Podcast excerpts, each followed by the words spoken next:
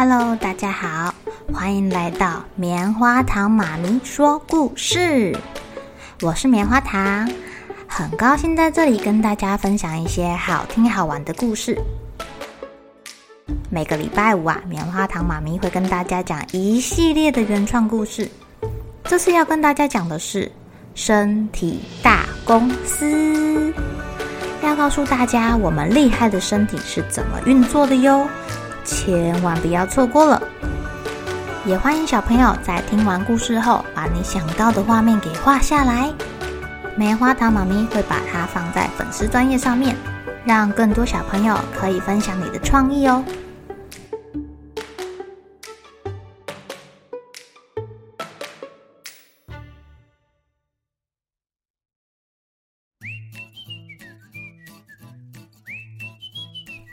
大脑董事长的班导师生病了，请假好一阵子。来了一位代课老师，大家都很紧张哦，因为这位老师非常凶，很严格，每天都有一堆考试。哎呀，代课老师求好心切，希望大家的成绩可以整个提升起来。但是啊，老师。都会处罚考不好的小朋友，大家可是叫苦连天呢。好想念我们老师哦，他什么时候回来？对哦，好不喜欢考试。我也是，我不喜欢写一堆作业。呃，我想上厕所，等一下上课我还没有回来，你们先帮我跟老师讲一下哦。我也是，我也是，我也要去厕所。呃，谁放屁呀？啊，谁放屁呀？好臭啊！同学不要讲话，坐好，写考卷。哎，这两个同学去哪了？老师，他们肚子痛，应该是去大便了。又去大便？上上节课不是才去过吗？我去看一下。老师觉得很狐疑耶，是大家逃避考试吗？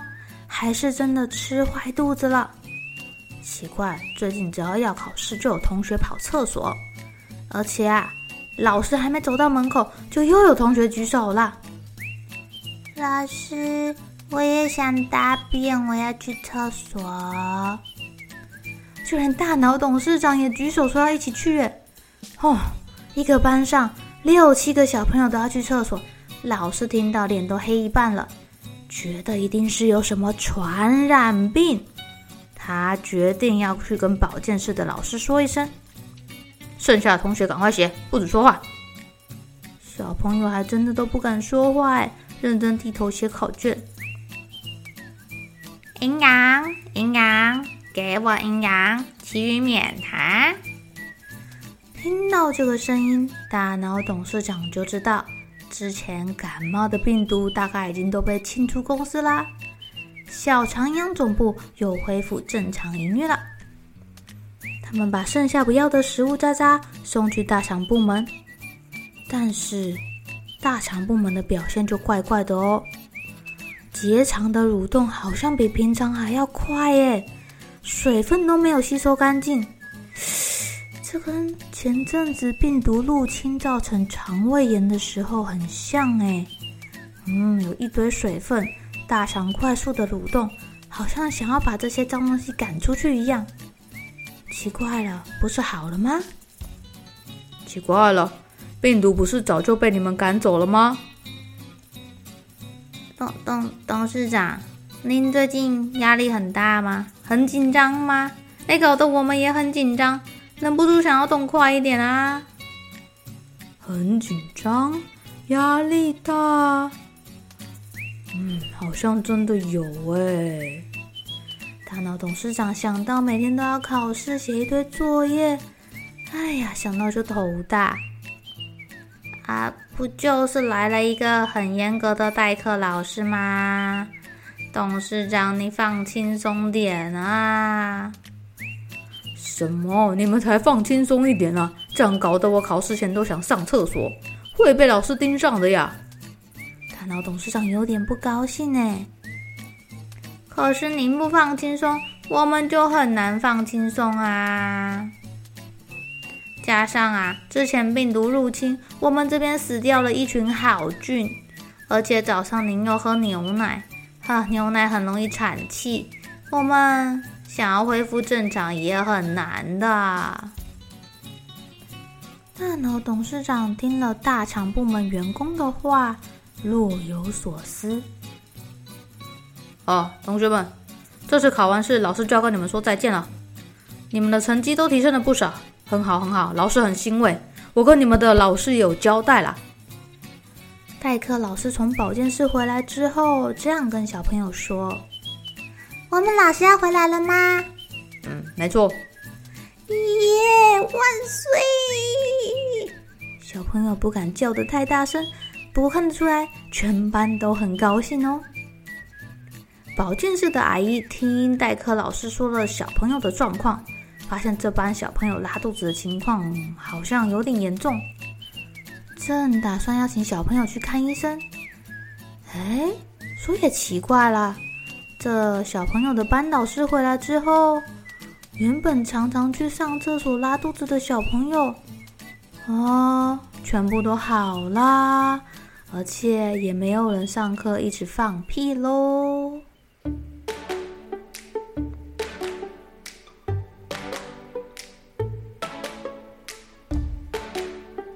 亲爱的小朋友，你们知道吗？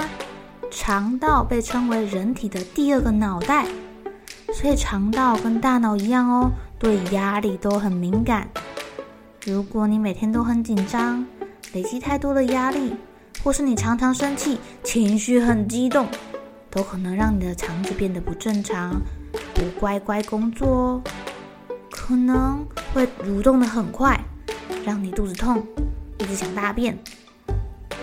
这情况久了之后啊，就会变成大肠激躁症喽，简称肠躁症。肠躁症啊，指的是你肠道的结构是正常的，但功能运作却出现了异常的状况。可能大肠的收缩力变得比平时还强，也有可能会变弱。